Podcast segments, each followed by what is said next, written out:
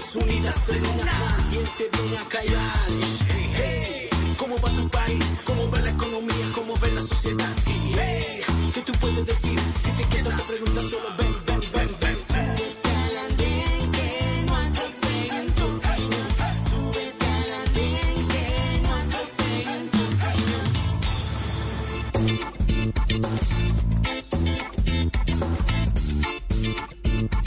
ya estamos subidos en el andén de Blue Radio, como ustedes saben, para que no atropellen la opinión. Les envío un saludo a todos los que nos siguen a través de las estaciones de Blue Radio, de BlueRadio.com, del Facebook de Blue Radio y eh, a quienes nos siguen también a través de Noticias Caracol ahora en YouTube. Vamos a hablar esta noche de nuestra maldición, quizá la maldición de los jóvenes parece que sigue siendo, que parece que sigue siendo el desempleo, la falta de oportunidad- oportunidades para encontrar trabajo después de habernos endeudado quizá con el ICETEX o algún banco, o peor aún, los que no tienen cómo comprar eh, o cómo adquirir una mm, eh, carrera profesional, pues aún peor, la tienen aún peor para poder graduarse, para poder encontrar un empleo. Por eso vamos a hablar esta noche de una alternativa que se empieza a hablar para solucionar el problema del empleo juvenil y es el salario, el salario por horas. Puede ser una solución para el desempleo joven que en algunas ciudades se acerca al 50%, pues de eso vamos a hablar esta noche en el andén de Blue Radio para que ustedes nos acompañen con sus opiniones a través de numeral el andén Blue. Y esta noche nos acompañan para, para ese debate, para esa, eh, eh, eh, esas voces de los jóvenes con argumentos, Sebastián Zapata, Luisa Portela y Andrés Carmona, que ustedes están viendo allí y escuchando ahora en las próximas, en los próximos minutos. Pero antes, ya está conectándose, eh, enseguida se sube al andén el senador Iván Marulanda desde Medellín. Aquí estamos en el andén de Blue Radio para que no atropellen la opinión.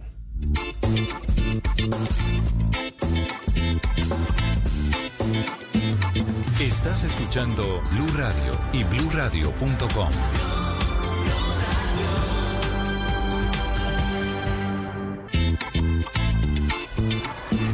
Bueno, estamos en el andén de Blue Radio, como ustedes saben, para que no atropellen la opinión. La voz de los jóvenes con argumentos, los hechos de la semana en la voz de los jóvenes con argumentos. Una de las voces quizá más valiosas que hay en el Congreso por estos días actualmente es la de Iván Marulanda, senador de Alianza Verde. Fue constituyente, alcalde, concejal, ya había sido senador y hasta intentó ser vicepresidente. Tiene 74 años, está lejos eh, quizá de esta generación joven, pero no en ideas. En ideas está, ya lo van a ver muy cerca de esta generación, ya lo van a, ya lo van a porque con lo que les vamos a contar. Este pereirano adoptado antioqueño se sube esta noche al andén para que hablemos de dos cosas básicamente, o entre otras cosas, de la coca regulada y de la renta básica, dos de los temas que en los que se ha puesto la camiseta últimamente. Senador, buenas noches, ¿qué tal va todo? ¿Qué tal van sus cosas? Buenas noches, es un gusto estar con la juventud, contigo, en Blue Radio. Eh, estoy a la, a la orden de ustedes. Eh, Bu- Bueno, eh, venga, lo vi. Muchas gracias. Bueno, Gracias por a usted gracias por, la- por aceptar la invitación. Lo vi al lado de un graffiti, lo vi con los jóvenes, lo vi al lado del graffiti ese gigantesco de la coca regulada eh, en los últimos días para promover esa iniciativa que, que ya llegó al Congreso. Pero le quería preguntar por qué dirigió ese mensaje a los jóvenes o por qué está dirigiendo ese mensaje a los jóvenes. ¿No existe un mayor riesgo para nosotros, los más jóvenes, incluso para los más jóvenes, los de 20, los de 18 años, incluso menos, si se flexibiliza el uso de la cocaína? Bueno, primero a los jóvenes, porque yo siento que mi generación tiene una responsabilidad enorme con las generaciones que vienen. Nosotros hemos estado en la escena pública muchos años y estamos a punto de entregar eh, ya las responsabilidades a generaciones que vienen. Y a mí me parece vergonzoso, sinceramente, dejarles este país que tenemos. Un país en guerra permanente, llevamos 70 años en guerra y no, no hemos podido superarla, en una violencia brutal, en una corrupción, en una desigualdad, en fin. Y ya, es decir, eh, ya es hora de rendir cuentas y decirle a, a las generaciones que vienen, bueno, vamos a entregar, pero por favor ayúdennos a hacer el último esfuerzo para transformarles a ustedes esta realidad. ¿Qué es lo que está pasando con el tema de la droga? Pues hombre, eh, llevamos más de 40 años en una política criminalizó el consumo, la producción, la distribución de sustancias psico- psicoactivas, con un resultado eh, pues fatal. Sí. Y entonces mm, eh, eh, ¿En qué sentido fatal? Pues hombre, primero, no hay control sobre el consumo. Eh, eh, estamos eh, con una sociedad expuesta, sobre todo una niñez y una juventud Sí. expuesta a estar en manos y en las garras de organizaciones criminales. Lo que estamos diciendo entonces es, hombre, volteemos la página, eso ya no funcionó, esto es un riesgo enorme, nos están matando a la juventud hace muchos años, nos están matando los dirigentes, se corrompieron la política, corrompieron la sociedad, la economía. Ensayemos otro camino. ¿Cuál es ese camino? Regular la, la producción de hoja de coca y sus derivados y establecer desde la luz de una, de una política de salud pública, de una política de derechos humanos que respete la dignidad de las personas, el derecho al libre desarrollo de la personalidad, el derecho a la vida, el derecho a, a la vida digna. Entonces, en el marco de, ese, de esa visión de derechos humanos, pues hacer otra política y es regular, regular esa producción Pero- y, por supuesto, ponerla en manos del Estado. ¿Esa palabra regular se diferencia en algo de legalizar? ¿Por qué escogen la palabra regular y no eh, legalizar completamente? Bueno, porque es que lega- es lega- en el marco de la legalización, pues entonces cualquiera podría producir, Ah, cualquiera sí. podría distribuir, cualquiera podría, cualquiera podría eh, procesar. En cambio, no se trata de eso. Se trata de decir, aquí se va a producir, aquí se va a, a producir eh, materia prima, que es hoja de coca, se va a procesar, se va a distribuir y se va a consumir, pero bajo una regulación del Estado. En manos todo el idea. Estado, todo público. O sea, el campesino Todo el Estado, excepto la producción de hoja de coca que está de los en campesinos. cabeza de 200 mil familias campesinas. A ellos se les va a comprar la cosecha de la hoja de coca a precios de mercado. Cada de vez resto, que hay- el Estado sí coge eh, todos los demás procesos. Cada, que- cada vez que hay propuestas tan progresistas como esta, eh, senador, pues siempre uno termina sopesando eh, eh, en una balanza qué, qué hacemos, Eh, qué puede ser peor o qué, cuál es el precio peor, las muertes asociadas al narcotráfico que las vemos ca- cada tanto, las los campesinos contaminados con el glifosato eventualmente o las vidas que se van acabar, que se van a afectar las familias, que te- se van a afectar también por el consumo de la cocaína. Usted sabe que una familia con una persona drogadicta pues es una familia destrozada y la cocaína pues es, es el principal ejemplo de ello en Colombia. Varias cosas. Primero, con relación al consumo. Mira, hay experimentos ya en relación con, la, con el cannabis y con la marihuana. Portugal lleva más de 10 años con la, con la producción y la, y la, y la, y la distribución eh, eh, legalizadas. Sí. Está también en Canadá, está en la mayoría de los estados de los Estados Unidos, está en Uruguay. ¿Cuál es la experiencia hasta ahora? La experiencia es los consumos bajan, bajan un poco, se estabilizan y tienden a bajar. Pero además son consumos de, buena, de, de un producto de buena calidad. Lo que tenemos hoy, lo que tenemos hoy es de mala calidad y bajo y por fuera de cualquier control. Es decir, aquí eh, donde llegan las redes del narcotráfico, que llegan a donde puedan llegar, venden su basura y eh, parte sin novedad. Esas personas que consumen no tienen ninguna ayuda, ningún Mm. acompañamiento. En cambio, en esta, en esta, en esta forma que estamos proponiendo de, regular, de regulación, eh, va a haber un médico que va a estar en- entregándole en una receta Sí. a la persona que lo solicita en su derecho, porque es un derecho reconocido por la Constitución, por la Corte Constitucional, por la ley, el derecho a la dosis mínima. Una persona va donde un médico y le dice, yo quiero, yo quiero consumir mi dosis personal. Y le de cocaína". prescriben. El médico lo, el- el médico lo, lo- lo examina, Sí. ve que está mentalmente preparado, que tiene la edad, que está físicamente preparado, le, le da alguna, al- algún acompañamiento y le da una receta para ir a, a- a que le vendan esa, esa, esa, esa cocaína Pero- como cualquier droga que está limitada en el mercado. Pero no es un poco- Vas a una farmacia y le dicen, no, usted necesita una fórmula médica. Mm. Bueno, igual. Pero no es un poco difícil. Cuando hay problemas, escúchame, pero Sí. cuando hay problemas de, de- de- de dependencia Ajá. y problemas de daño psicológico y demás, ¿Qué es lo de pues el médico tiene la oportunidad de ayudarle a la persona. Sí. Que es la, que la situación de los drogadictos. Pero le quería preguntar por una cosa que usted acaba de decir. ¿No es un poco complicado hablar de cocaína de buena, de buena calidad?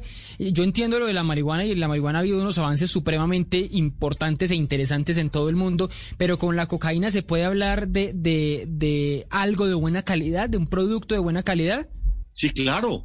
Inclusive eso está medido, inclusive por las agencias de salud de los Estados Unidos, en el mercado de los Estados Unidos, ellos han encontrado que la cocaína que se está vendiendo en los mercados clandestinos ha mejorado la calidad en los últimos tiempos. Si no recuerdo mal, ya ha pasado de ser una cocaína del 47% al 62%. Sí. Eh, eh, eh, esto, claro que sí, porque es que los, las redes clandestinas y las redes criminales le revuelven unos productos, unas basuras, para ganarle más plata a su producto. Y todo eso va en detrimento de la salud de los consumidores. Pero si la refina el gobierno, el Estado, el Estado produce una cocaína de alta pureza y le entrega un producto que es, que es digamos, eh, que no es dañino para la salud en el sentido de su propia calidad. Por supuesto, con unos efectos y con una capacidad Claro. eh, de, de- de- generar reacciones psicoactivas, pues que de eso se trata, porque la- el ser humano consume drogas desde el principio del, de- del origen de la especie humana. Hay, hay seres humanos que consumen droga, como consumen alcohol otros, como fuman eh, cigarrillo otros. Es un derecho del ser humano, de la persona, de eh, eh, tomar su, su alcohol o tomar su droga o, o- o fumar, siempre y cuando no le haga daño a terceros. Entonces, de lo que se trata es de que las personas que tienen problemas de dependencia, que son la minoría, en Colombia se estima que hay unos 260 consumidores, de los cuales menos del 10% tiene problemas de dependencia. Y esos que tienen problemas de dependencia, pues que puedan tener un tratamiento psiquiátrico, un tratamiento médico, pero si están en la clandestinidad, nadie los ¿Cuán- descubre y nadie los atiende. ¿Cuántos calculan ustedes que, que hay consumidores en Colombia? está el DANE, eh, los tiene censados. Hay 260 mil personas ¿De aproximadamente. cocaína o de que- todas las drogas? De, de cocaína. De cocaína, De cocaína. ok. Que eso sería como el mercado interno. Cocaína, exactamente. 260 mil personas que producen, ve que consumen cocaína en Colombia. Le- Y de los cuales menos del 10% tiene problemas de, de de dependencia. la dependencia, sí. Tiene problemas, problemas de, de- de dependencia. Le hacía esa pregunta Ahora, del mercado interno. Usted me, me- dice 260 mil y usted sabe que eso es un mercado, por ejemplo, en los ilegales que lo que hacen es exportarlo, moverlo a otros a otros países, la ruta de México y finalmente hacia Estados Unidos. Y este tema, pues ese, eh, Colombia termina siendo pionero, pero termina quizá quedándose solo. No nos quedamos solo con una super superproducción de 200 mil hectáreas, lo que produzca de cocaína 200 mil hectáreas. Colombia produjo 900 toneladas el año pasado. ¿No nos quedamos con 900 toneladas de cocaína solo para el consumo interno? Muy buena pregunta. Lo que pasa es que no vamos a refinar toda la, toda la hoja de coca. La hoja de coca que se va a refinar Ajá. es para atender los 260 mil eh, consumidores. sí. La hoja de coca que sobre se va a destruir en protocolos que van a ser co- protocolos del Estado bajo supervisión, preferentemente bajo supervisión de la comunidad internacional. Eh, precisamente de lo que se trata es de quitarle la materia prima a los narcotraficantes que están proveyendo el 90% de la cocaína que se vende en el mundo es cocaína colombiana. Colombiana, sí. Estamos exportando cerca de 1.400 toneladas métricas de cocaína, de, de clorhidrato de cocaína. No es, eh, 1.400 toneladas métricas, que son el 90% del mercado mundial. Entonces el Estado les quita toda la materia prima, le compra toda la cosecha a los campesinos a precio de mercado. El campesino deja de ser enemigo del Estado y pasa a ser parte de la sociedad, parte de la institucionalidad, campesinos establecidos que no tienen que estar destruyendo selvas y montañas para acabar con los ecosistemas y seguir produciendo bajo la persecución y la presión del Estado y de los narcotraficantes. No, se van a establecer, le venden su cosecha de hoja de coca al Estado, el Estado procesa lo que necesita para el consumo interno y el resto lo destruye. Ahora, hay una cosa muy interesante. Sí. Y es que puede haber otros estados que quieran decir, hombre, si yo, si Colombia, como Estado colombiano, me vende una cocaína refinada, de primera calidad, que además no tiene un rastro de ilegalidad ni un rastro de sangre, sino que es producida legítimamente, pues a lo mejor va a haber estados que se van a animar a establecer políticas también de salud pública para ellos suministrarle a sus consumidores de una manera regulada y controlada bajo el sistema de salud, pues la cocaína que consumen sus consumidores y así sacar del mercado las redes criminales y las redes mafiosas. Ese puede ser un mercado muy interesante hacia adelante. Que termina siendo una industria. claro, pero por lo pronto la demanda que va a atender el Estado colombiano es la colombiana. De resto va a destruir la hoja de coca. El todo es quitarle la materia prima entonces a los narcotraficantes para que se vayan para otra parte a, buscar su, hoja de coca, pero no más en Colombia, porque es que nos están asesinando la juventud y nos están destruyendo el país. ¿Qué va a pasar, por ejemplo, bajo esta nueva reglamentación? Supongamos que esto se aprueba, que, que, que obviamente tiene sus, sus problemas en el Congreso, porque quizá muchos, usted se enfrentará a muchos ahora en el trámite de esta, de esta ley, pero si se aprueba, ¿qué pasa con el campesino que le venda al clan del Golfo, que le venda a la, al cartel de Sinaloa o el, o el cartel de Sinaloa que se instale en eh, los límites de Nariño, en el departamento de Cauca, bueno, en el Catatumbo, donde también hay cultivos, ¿qué va a pasar con esos ilegales que, que seguramente seguirán existiendo? Eso no va a quedar eliminado de un día para otro, ¿no? Claro, claro. Varias cosas. Primero, eh, el campesino que le venda a esas organizaciones criminales está haciendo un pésimo negocio si tiene un Estado que se lo compra al mismo precio. Sí. ¿A qué se va a ir? Y el Estado le va a dar salud pública y le va a dar educación pública, le está construyendo carreteras y le va a dar electrificación y le va a dar asistencia técnica y crédito y va, a permitirle un desarrollo y un establecimiento como familia, como hogar y como campesino productor, productor y productivo y vivienda además. Es decir, le va a permitir un horizonte de, eh, bienestar que, no se lo van a, que no se lo van a ofrecer los, los narcotraficantes. Entonces ha sido un pésimo negocio. Ahora, eh, por otro lado, es importante, es importante establecer, establecer lo siguiente. Colombia no puede destruir 200 mil hectáreas de, de hoja de coca, eso es imposible. Es que hemos invertido, mira, ¿cuánto vale al año la destrucción de la, la, mejor dicho, las políticas de erradicación que no están erradicando nada porque ahí está la hoja de coca. vuelve y surge, ahí la resiembra vale 4 billones de pesos al año. Mm. ¿Sabes cuánto vale comprar la cosecha? 2.6 billones de pesos. Todas las 200 mil hectáreas. sí, claro. Vale, más. 2,6 billones.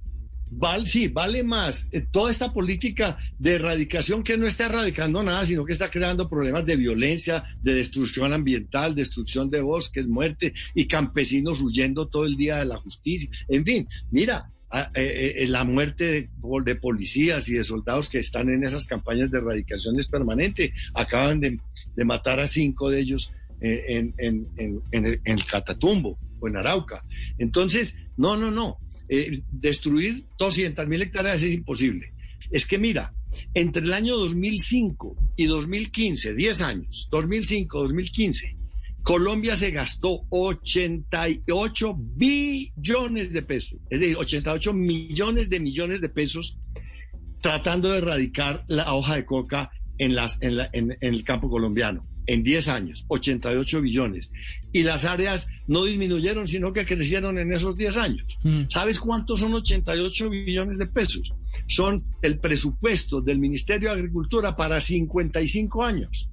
Esto es increíble, la locura en la que estamos. Estamos botando la plata, en vez de, entregarle esa plata al Ministerio de Agricultura para que lleve desarrollo al campo, la estamos metiendo en fumigaciones, en erradicaciones, que no solamente están generando violencia, sino que no están destruyendo la hoja de coca.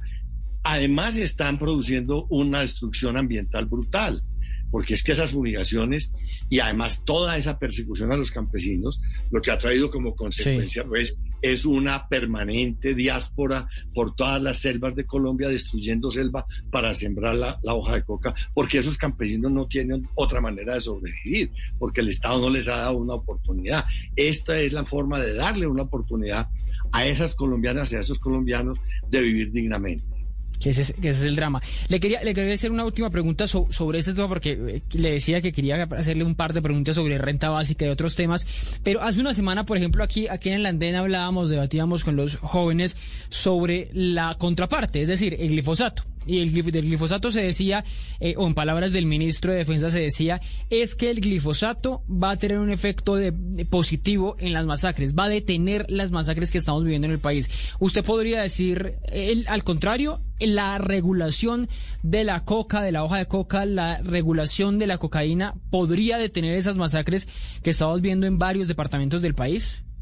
Pero si es que lo que, decir, la experiencia lo demuestra y demuestra que, que el ministro no está, no, está, no está teniendo razón en lo que está diciendo. Porque es que estamos fumigando. ¿Hace cuántos años eh, venimos fumigando y venimos en, los procesos de erradicación y la violencia no para? La violencia no para. Entonces, lo que estamos diciendo es, vamos a civilizar esta economía. Es que, además, además, eh, eh, eh, la experiencia de la humanidad es muy larga en este sentido. ¿Cuántos años tuvo los Estados Unidos prohibido el, alcohol? ¿Y qué generó? Una violencia brutal, las mafias y la, y, la, y la violencia callejera y la corrupción. Pues la legalizaron y ya pasaron a otro tipo de violencias, pero esa que tenían fruto de esa, de esa, de esa, de esa producción ilegal de alcohol, ya esa se acabó. Entonces, lo que estamos diciendo ahora es simplemente no vamos a perseguir más a los campesinos, vamos a comprarles su producto y en vez de, eh, de, que ese producto vaya a las organizaciones criminales para que produzcan cocaína y exporten cocaína con toda su red mafiosa y su red criminal, pues la va a producir el Estado la va a producir el Estado y la va a entregar a través del sistema de salud pública a sus consumidores. Y el resto pues la va a destruir. Ahora, si hay países que quieran comprarle a Colombia cocaína, pues le venden cocaína. Pero, es decir, es así de sencillo el esquema de, este, de esta nueva visión del problema y de esta nueva visión del proyecto de ley. Sí, que es que es, que es la iniciativa. ¿Cómo, ¿Cómo va? ¿Usted cree que qué futuro tiene para, para que sea aprobado? Pues mira, estar en el andén es, es es para mí pues muy emocionante por lo siguiente, porque es, es la manera de estar informando en qué consiste esto para que todas las personas los jóvenes, las jóvenes que nos están escuchando, pues lo comenten en la casa, lo comenten con sus compañeras, con sus compañeros de trabajo, de estudio, con sus amigas, con sus amigos, y puedan hablar de esto, porque miren, este país es del pueblo colombiano, de la gente común y corriente. Y si en la mentalidad del pueblo colombiano vamos generando una elaboración nueva del problema, con nueva información, esto va a cambiar. Hmm. Porque esto no es que lo cambien los senadores y los representantes y el presidente. No, esos somos accidentes en, en el poder. No, lo que es estable aquí, lo que manda aquí es la gente. Y si la gente empieza a mirar esto de otra manera, pues va a elegir en adelante de otra manera también y le va a entregar el poder a personas que estén de acuerdo con una nueva mentalidad. Yo estoy seguro de que en las próximas elecciones que están aquí en la, a la vuelta de la esquina, dentro de dos años, menos de dos años, eh, va, van a presentarse candidatos al Senado, a la Cámara, a la Presidencia de la República. La gente les va a preguntar, bueno, dígame usted que quiere ser senador o que quiere ser presidente de la República, ¿usted qué opina de esto?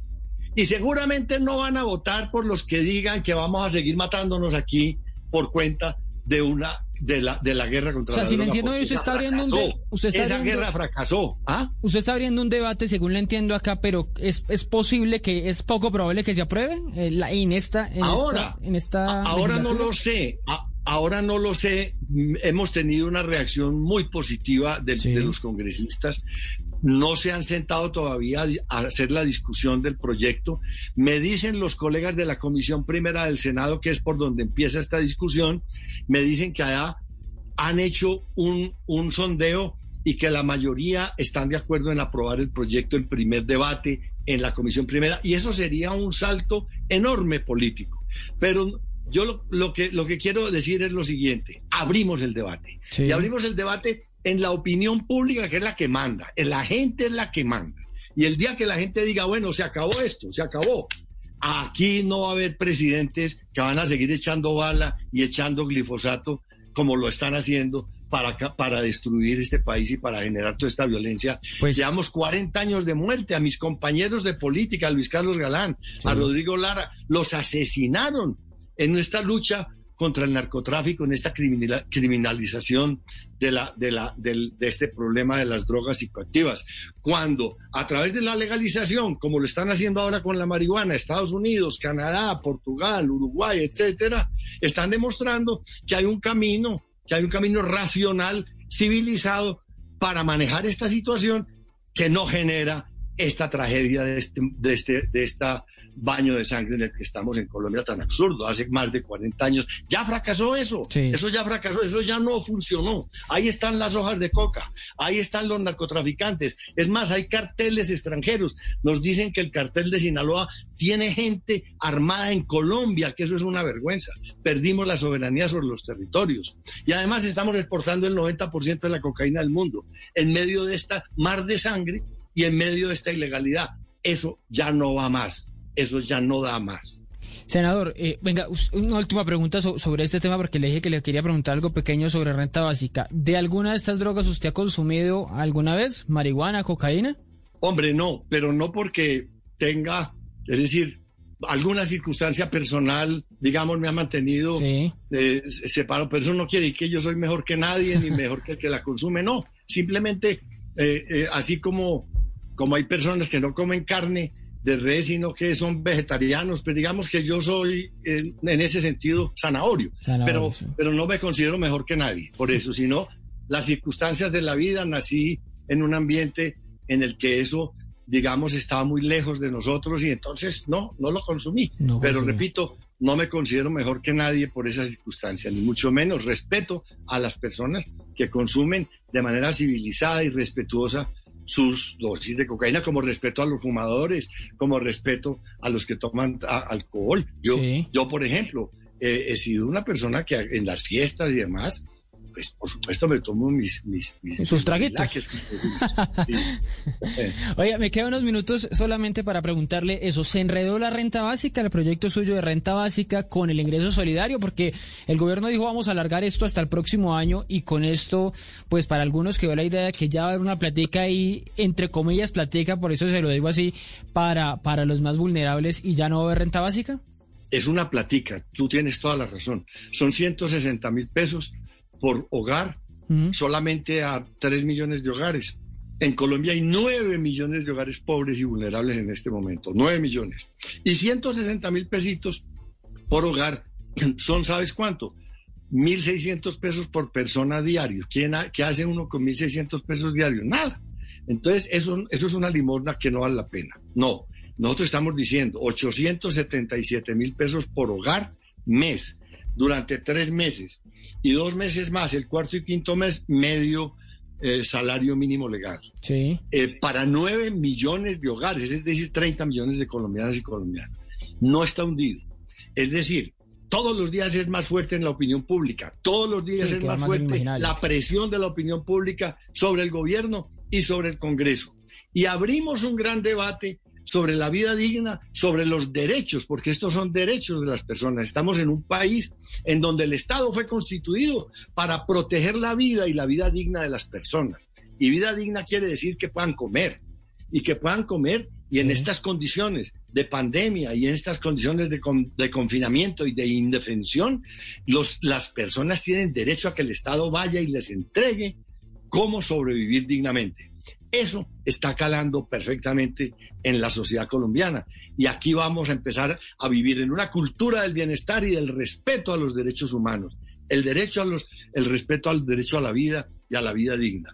Ahora, eh, el debate se va a abrir eh, en los próximos días en el Senado nuevamente. Y ahí está la ponencia. No solamente tenemos la ponencia de renta básica, sino que vamos, por otro lado, con una ponencia para una renta permanente, permanente para las personas en Colombia, permanente, no a raíz de la pandemia, no de emergencia. Ah, la ok. emergencia va por un lado, pero por otro lado estamos presentando una ponencia con relación a una renta permanente también que garantice la dignidad de las personas, que le pague a cada persona un ingreso mínimo vital, a todas las personas en Colombia, un ingreso mínimo vital que le garantice su libertad, su independencia, su autonomía y la posibilidad de vivir dignamente, cualquiera sea su circunstancia y cualquiera sea su condición humana y personal. Bueno, es el senador Iván Marulanda que le agradecemos por estar estos minutos aquí en el andén hablando de estos dos temas que son tan, tan, tan atractivos para, para la audiencia, para que la gente empiece, para que le empiece a quedar en el oído. Y pues como usted lo dice,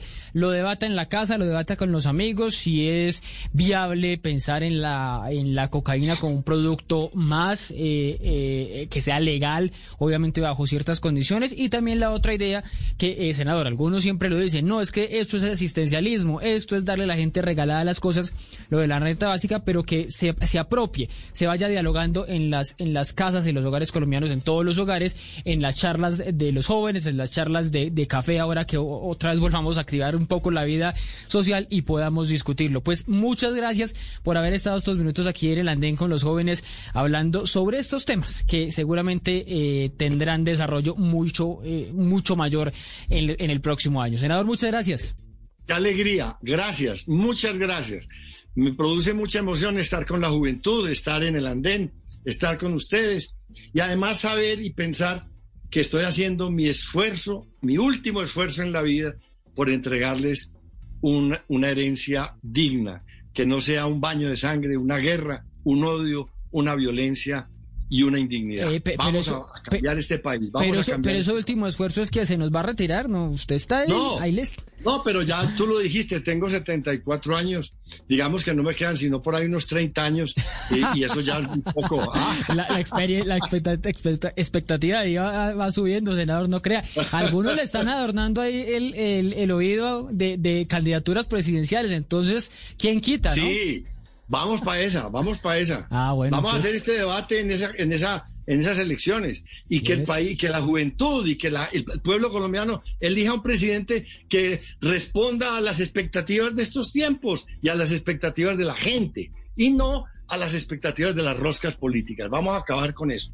Vamos por la presidencia, claro que sí. Gracias por la invitación. bueno, ustedes muchas gracias por acompañarnos estos minutos. Ya seguimos aquí en el debate del andén de Blue Radio para que no atropellen la opinión.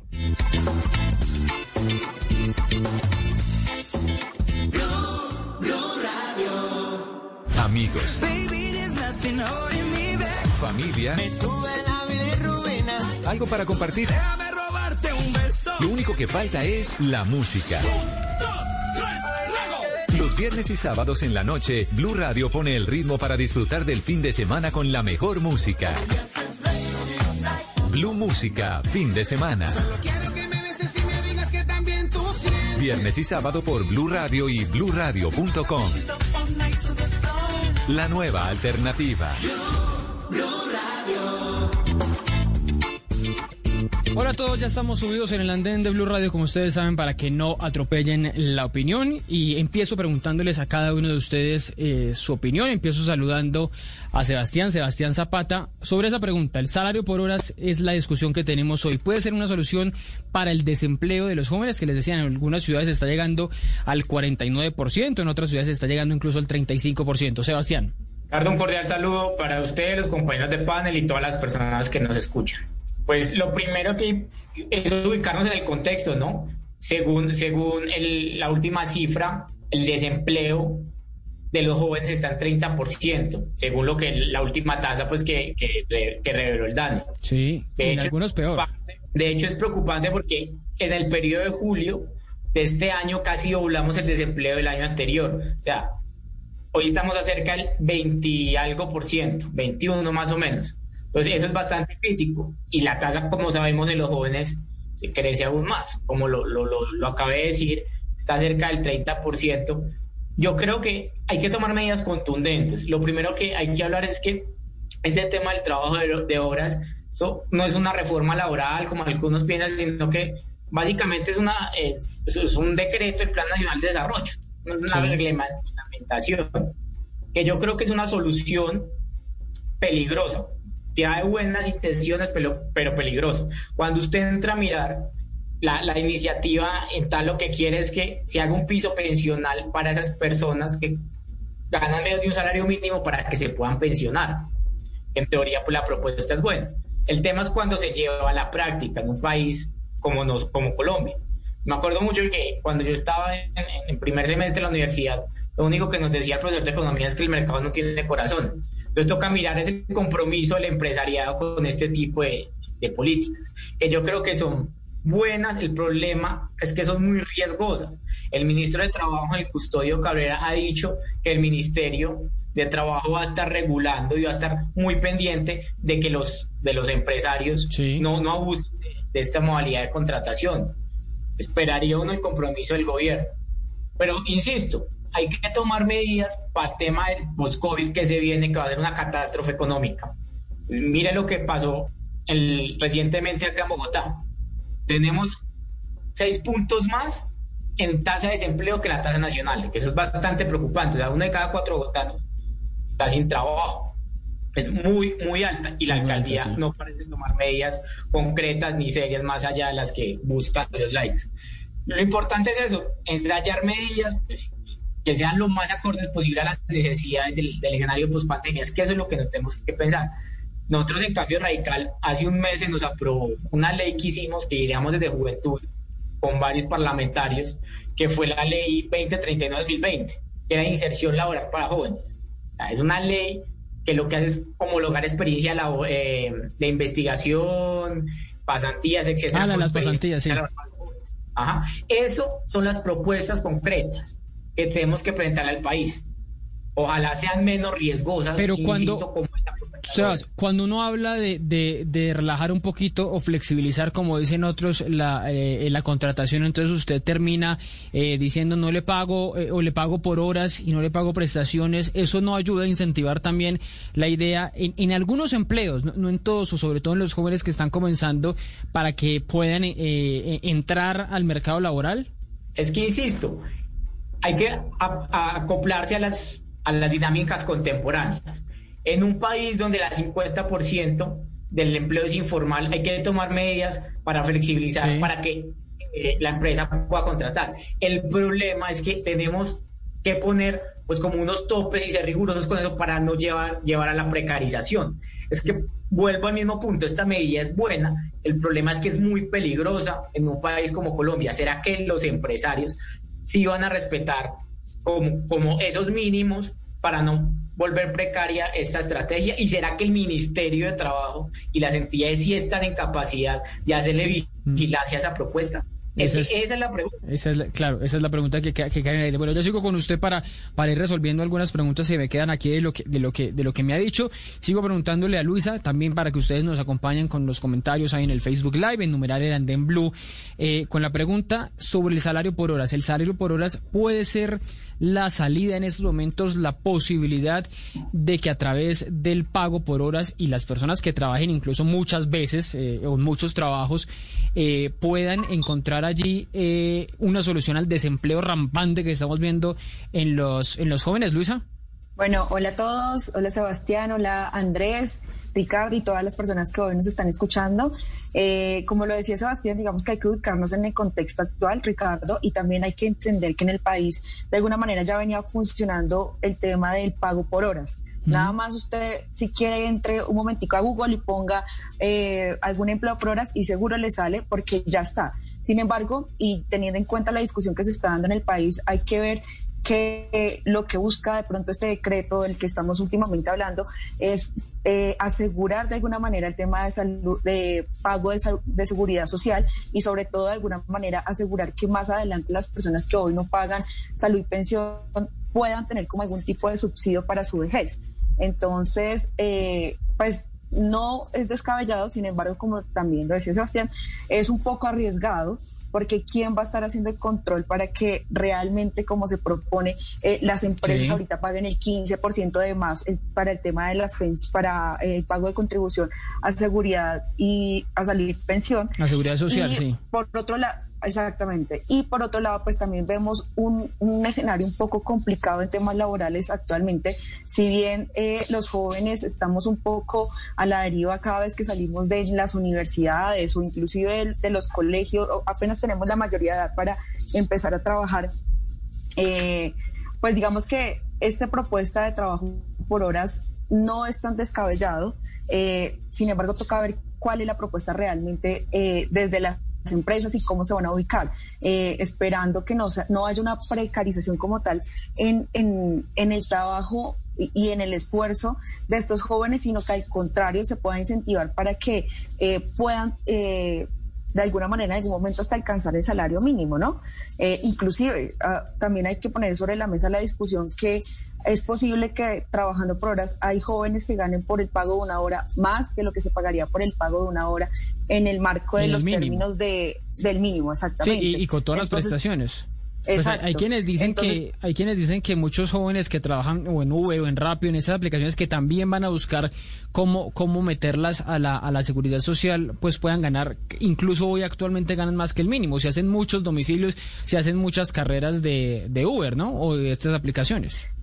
Exacto, entonces digamos que lo que se, se, la discusión acá sería, ya si lo ponemos en contexto con el decreto que sacó el gobierno, el 1174, básicamente Ajá, exactamente. Es sobre todo asegurar que estos, estas personas que están trabajando ya de esta modalidad puedan aportar el tema de salud y pensión y que más adelante sí tengan como un seguro para su vejez. Entonces también estaba leyendo que el ministro decía, bueno, tenemos, eh, por ejemplo, la unidad de gestión pensional y de contribuciones para fiscales, que seguramente va a ser como la entidad especial encargada del Estado para verificar que las empresas efectivamente cumplan con todas las normas sobre los aportes de seguridad, de seguridad social. Entonces es como estar muy, pues digamos que es un paso poco de fe, sí, porque sabemos que no todas las instituciones funcionan como quisiéramos que funcionaran, pero sí están las entidades que hacen regulación a este tipo de, a este tipo de digamos, de lo que acaba de sacar el gobierno, que como lo decía, igual no es nada nuevo, sí, lo, nuevo acá es el pago a seguridad social en cuanto al tema del decreto. Entonces, ¿qué vemos? Que las, aparte, Ricardo, también hay que ver que hoy en el país tenemos casi que un 45% de, del empleo es informal, entonces esto también ayudaría un poco a que esa informalidad ya no sea tan informal, sino que realmente se tenga como una, una, una, ¿cómo decirlo? Una eh, se haya como un alivio más, porque no solamente ese 15% de más que van a pagar los, eh, los empleadores, sino además también hay un subsidio por parte del gobierno que le va a aportar también para seguridad eh, social. Exactamente. Voy, voy con Andrés para preguntarles sobre esto mismo, pero, pero creo que con lo que han dicho Sebastián y Luisa le quisiera preguntar una cosa. Eh, estamos ahogándonos en un vaso de agua, es decir, aquí no hay nada nuevo, el decreto no está cambiando nada como para pensar que, que hay que alzar la voz porque, los, porque se va a implementar el salario por horas para, para los jóvenes, Andrés, y qué tan bueno sería ese salario para los jóvenes eh, volver a o meterse en el mercado laboral. Ricardo, bueno, buenas noches. Un saludo a Luis, un saludo a Sebastián y a usted y a los oyentes de, Blue Radio y las personas que nos están viendo. Mire, Ricardo, yo sí, yo sí me afano, yo sí me, me, alerto, ¿sí? Digamos que si, si habría que decir que no hay sorpresas, es que no hay sorpresas en la forma tan descarada como este gobierno y los anteriores siguen trabajando la política laboral en este país. Es más de lo mismo, ¿sí? Esos cuentos de que con la pandemia nos íbamos a reinventar, íbamos a ser mejores, íbamos a abrir las puertas a mejorar, a mejorar incluso las condiciones de vida de la gente, eso es carreta, eso es carreta. El gobierno nacional aquí está demostrando, junto con los anteriores, cómo su interés es la precarización laboral, la destrucción de empleos y la informalidad. ¿Sí? y es dándole gabelas y tapaderas a este tipo de cosas. Sin duda, el ministro Ángel Custodio Cabrera decía algo que es verdad que los BEPS y que el piso de protección social no son nuevos, que vienen incluso desde el, que el pago por horas viene desde el año 2009 y que los BEPS y este piso de seguridad social se aprobó en el plan de desarrollo. Sí, y que es una implementación. Sí, claro, que esta es la implementación del plan de desarrollo, plan de desarrollo que descaradamente aprobaron Cambio Radical, el Partido Conservador, el Centro Democrático, la mayorías que les encanta arrasar en el gobierno y luego pasar de ser solidarios con el trabajo y con, con, la seguridad. Aquí lo que nos están metiendo es una reforma laboral, una reforma laboral para precarizar, porque es que entonces dicen, no, pero es que esperemos a que sea el gobierno el que tenga los dientes para poder hacer esto. Esperemos a que eh, este sea así, que los casos de preocupación sean simplemente excepciones. No, señores, es que aquí están volviendo norma la excepción. Aquí a la excepción la están volviendo regla. ¿sí? Entonces, ¿qué va a pasar? ¿Qué va a pasar? Los empleadores van a terminar encontrando, para poder reducir los costos laborales, van a poder empezar a implementar este sistema de pagos. Pero, pero Andrés, independientemente... independientemente del decreto o lo que empiecen a implementar eh, eh, poco a poco, el, eh, nosotros, digamos, cada uno desde, desde nuestra comodidad podemos tener un empleo, pero el que no tenga empleo en estos momentos no va a decir, oiga, si se abre una puertica para, para relajar, insisto en la palabra, las condiciones para, para que me empleen, pues no es mejor y no es mejor que yo entre a un trabajo así sea que me paguen, que me paguen por horas, es mejor, no es mejor cero. Ya de por sí está precarizado y ya está flexibilizado. ¿Cuántos empleos no se dan bajo la modalidad de prestación de servicios? Sí. ¿Cuántos empleos que tendrían que y que, y que tienen el desgaste laboral de un contrato laboral con todas las de la ley, terminan siendo eh, pagados en la, en la modalidad de prestación de servicios para saltarse todas las prestaciones laborales y todas las leyes laborales. Tal vez el custodio Cabrera sí tenía razón cuando decía es que este tipo de decretos no son reformas laborales porque no modificamos el código sustantivo del trabajo. Pero claro, si es que los contratos de prestación de servicios no los rige el código de trabajo, sino lo rige el código comercial. Entonces, ¿en, qué punto están las garantías laborales para la gente? Aquí lo que vamos a terminar haciendo es que, listo, por abrir una gavela, decir de un piso de protección social, vamos a precarizar el trabajo de todo el mundo. Usted, usted lo ve, así, Sebastián, que me estaba levantando ahí la mano, lo ve como todo un, caos para, para precarizar el, trabajo de, y aquí de los jóvenes, que, que es en últimas de lo que estamos hablando que uno se tiene que acoplar a las dinámicas contemporáneas. Gustenos o no nos guste, pues estamos, el, trabajo en las plataformas virtuales, o sea, es que hoy ya no estamos en un estado de bienestar como en los 50 o esas modalidades de, esas modalidades de trabajo, como pasa en los 50, en los 60, en los 70. A los tiempos cambian y las leyes tienen que acoplarse el mecanismo de socios, el mecanismo de socios que no son socios, el mecanismo de socios pero solamente ganan por ratitos. Y yo vengo insistiendo es la no precarización. Por eso la pregunta aquí de este, de este decreto es si hay los dentes suficientes. Pero ¿cómo se garantiza esa no precarización? ¿Cómo llegar a que eh, el empleador no despida a alguien hoy para contratar a alguien por, por horas? es que iba a estar en la unidad de gestión pensional que va a estar el ministerio encima. Eso es lo que uno debe fijarse. Es que estamos, vea, estamos en un contexto donde uno de, de, de, cada cuatro jóvenes solo va a acceder a la pensión. O sea, la bomba pensional que se nos viene va a ser tremenda. es algo que... Por eso, pero si, gobierno... si con las formas laborales que tenemos ahora no nos pensionamos, mucho menos nos vamos a pensionar con esto. O entonces, ¿qué esperamos? ¿Una pensión de 100 mil pesos? Por favor. Bueno, Andrés, yo creo, yo creo que es bastante idealista. Voy a poner un contrato, un contrato de prestación de a uno, de a uno. Termina, Sebastián y voy, voy, con Andrés y Luisa que también me había pedido la palabra. Termina Sebastián la idea. Yo no quiero salir a defender este decreto, es que, o sea, porque es que no le tengo que lavar la cara a nadie, pero por lo menos es una estrategia para mitigar esto. Es que cuando uno entra a mirar que hay 6 millones de personas que viven del rebusque en el país, que hay 8 millones de personas que no cotizan salud y pensión, ahí es donde uno tiene que entrar a mirar. Reitero, la mitad del trabajo del país es informal. Hay ciudades como Cúcuta y, y Cincelejo, donde las tasas de informalidad son del 67% y del 64%. O sea, eso es enfermo. O sea, hay que tomar medidas. Esto puede ser algunos pasos.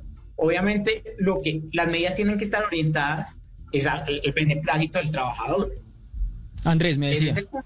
Miren, vamos a poner un ejemplo. Las personas que trabajan con prestación de servicios. Esa es ahora la forma con la que se dan todas las gavelas. Y en el Estado, sobre todo en el Estado ese contrato. En el Estado. Pero entonces a la persona la obligan a cotizar propiamente desde su bolsillo la salud y la pensión. La persona normalmente, por ejemplo, cotiza a salud contributiva, eh, cotiza eh, en pensiones, con colpensiones o con un sistema de fondos privados. Y eso está incluso para las personas que pueden trabajar por horas, porque incluso se les paga por salario diario, ¿sí? No por salario mensual. Pero entonces con este tema del piso de protección social, los tienen que mandar, porque lo dice el decreto y esa es la obligación, al sistema subsidiado de salud, que de por sí ya es un sistema que tiene muchas dificultades. Dos, ya no es cotización a pensión, sino cotización a PEPS. ¿sí? Entonces dan una garantía en la vejez de 100 mil o de 103 mil pesos mensuales según lo que se está cotizando en este momento. Pero eso no es mejor que nada, Andrés. Exactamente, eso era lo que le iba a decir. O sea, acá Andrés pone, y, acá formula Andrés Aquí la solución de país que no existe. Eh, que, termine la idea, Andrés, y, y vuelco en Luisa. Dale, la solución a los problemas laborales, la solución a los problemas laborales es aplicar el recetario neoliberal y aplicar el recetario en la OCDE para flexibilizar y precarizar, y ese es el mundo perfecto. Por favor, en vez de aquí uno pensar en cómo vamos a generar puestos de trabajo, cómo vamos a formalizar los empleos, cómo vamos a convertir la informalidad en formalidad, pero con todas las garantías de la ley, aquí buscamos es como convertir la informalidad, ¿sí? Darle una tapadera, un barniz de pintura, pero manteniendo todas las condiciones de informalidad y de explotación laboral. Bueno, sí, Ricardo, lo que estaba diciendo era efectivamente que Andrés plantea una situación de país que no existe, que podría claramente, yo creo que todos los jóvenes y cada una de las personas que están en el país hoy que no cuentan con todas las garantías de trabajo quisieran contarlas claramente. Yo estoy seguramente, yo estoy segura que sí, y todos los jóvenes lo anhelamos. Sin embargo, tenemos que entender cuál es el contexto del país, tenemos que entender, uno no solamente que estamos en medio de una pandemia y con los índices de trabajo eh, casi que más bajos eh, eh, laborales de, desempleo poblacional más bajos de, de décadas. 49.8 en Neiva, 47.8 en Popayán, o sea, el desempleo de los jóvenes es bestial. Exacto, no solamente el tema del desempleo, sino de la informalidad. Mm. Entonces, que nos quedamos quietos, no hacemos nada, seguimos pensando en que como veníamos estábamos perfectamente, no, no, podemos hacer eso. Espérame un momento, Andrés, espérame. Sale este decreto, nos dice, bueno, hay una opción para quienes eh, trabajan por horas que ya lo están haciendo, así no lo queramos entender y, digamos que de alguna manera procesar. Ya hay, un ya hay trabajadores que trabajan por horas, entonces miremos cómo podemos ayudar de esta manera con, a partir de este decreto. Como le decía también, Sebas, yo no tengo, digamos que eh, ningún motivo como tal para venir a defender un decreto, sin embargo me parece esto mucho mejor que nada. Hoy también vemos cómo para este trimestre, bueno, para el trimestre, según el DANE, eh, eh, de abril a junio registramos un aumento de 12,3 puntos frente al trimestre del año pasado. O sea, y venimos en el tema del desempleo, eh, sigue aumentando. Sí, la crisis es, fatal. Exacto. Entonces, ¿cómo no ¿Cómo, ¿Cómo hacemos entonces para que estas personas que ya están o sea, que ya están trabajando así, pues de alguna manera, de alguna manera empiecen también a pensar en su futuro en el tema de cotizaciones y en el tema de una pensión eh, quizás no la pensión esperada, pero sí una pensión para su vejez, es como un seguro. Podemos pensar en que más adelante se puedan añadir algunas otras cosas que no, que fortalezcan como este tema de, del trabajo por hora, sí, seguramente sí, Ricardo, pero es que tenemos un contexto en el que ni siquiera los empresarios tienen cómo pagarle al empleado y hoy están peleando porque entonces preferimos o que le pague todo el, o, sea, o que con unas exigencias de salario mínimo completo o que mejor desempleados y que no tengan ni siquiera para pagar un, un almuerzo, una comida diaria. Pero ese es el dilema. es enfrentar el problema también.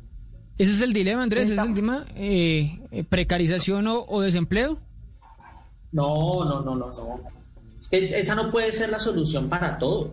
Y, me disculpan, yo nunca he dicho que el país que teníamos antes de la pandemia era un país perfecto. Eso lo dicen ustedes, que son los defensores de este gobierno. Pobrecito el doctor Duque, que este país iba de maravilla, iba volando como las cifras de Avianca. Pero si, si estaba mejor que le llegó la pandemia en el peor momento. Es que, Dios mío, la pandemia fue el desastre para él. Pero la economía estaba mostrando algunos eh, signos de, de... El desempleo ya venía en repunte. Eh, el desempleo, es que ahí volvemos al, tema de la, el país va mal, pero la economía va bien.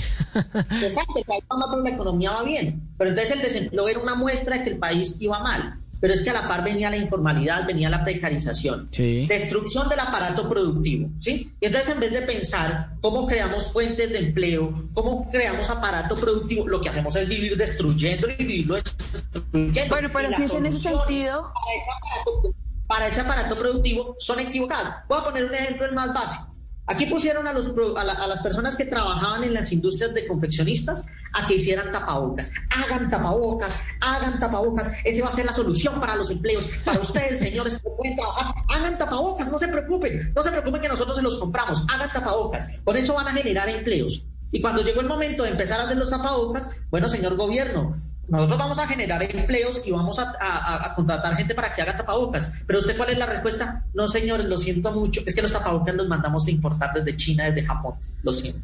Sí, es que ese, es el, digamos, ese es el, ese es el dilema que, que, tienen que enfrentar. Uno como piensa, en, solo cierro con eso, uno como piensa en dar soluciones al desempleo si uno no ataca a la víbora de la raíz, si uno no dice que la situación es también un aparato productivo que está destruido, que no ha avanzado, ¿sí? Mientras tanto, ahí sí entonces démosles pañitos de agua tibia para que sigan siendo informales y sigan siendo precarizados. Voy, voy con Sebastián porque el, tiempo es súper limitado. Eh, Sebastián, ya voy con usted porque les quiero hacer una última pregunta. Si todo esto debe llevar a que haya una movilización, a que haya un paro, una nueva convocatoria a las calles, eh, quizá en los próximos días, como se está eh, de, la, de lo que se está hablando eh, por estos días, incluso el lunes hay una convocatoria para una caravana, una caravana vehicular para hacer esto, para salir a protestar por la situación de que está creando este, este decreto. Pero me decía Sebastián. No, lo que le digo a Andrés es que criticar es muy fácil, pero pues vaya usted a haga grandes reformas en este contexto donde no hay plata, donde el empresariado está quebrado, donde la gente lo que tiene son demandas, donde hay una eh, oposición que más que constructiva es destructiva. Ese es el problema. Es decir, decir que el aparato productivo debe empezar a trabajar, que hay que proteger la industria y el agro, es ser destructivo, listo. Mira, yo creo que nos estamos saliendo un poco de, debate en ese sentido y creo que Andrés está un poco eh, también salido respecto al tema de la discusión, precisamente porque... Claro, porque estamos eh, hablando del salario por horas. Sí, exactamente. Entonces, bueno, igual, eh, Ricardo, si bien este decreto seguramente no va a solucionar los problemas de los jóvenes, porque los problemas de los jóvenes en temas laborales son muchísimos, eh, seguramente sí pienso que puede ser un apalancamiento para que se pueda subsistir en medio de esta pandemia. Esperemos que esto no se vuelva, o sea, que las empresas, eh, eh, esperamos que las empresas, como lo decía el ministro, no vayan a tomar este tipo de contratación, por decirlo así, para contratar a los jóvenes o a las personas que se vinculen con ellos, sino que quienes actualmente trabajan por horas, pues puedan acceder quizás a esa pensión en un futuro con la vejez.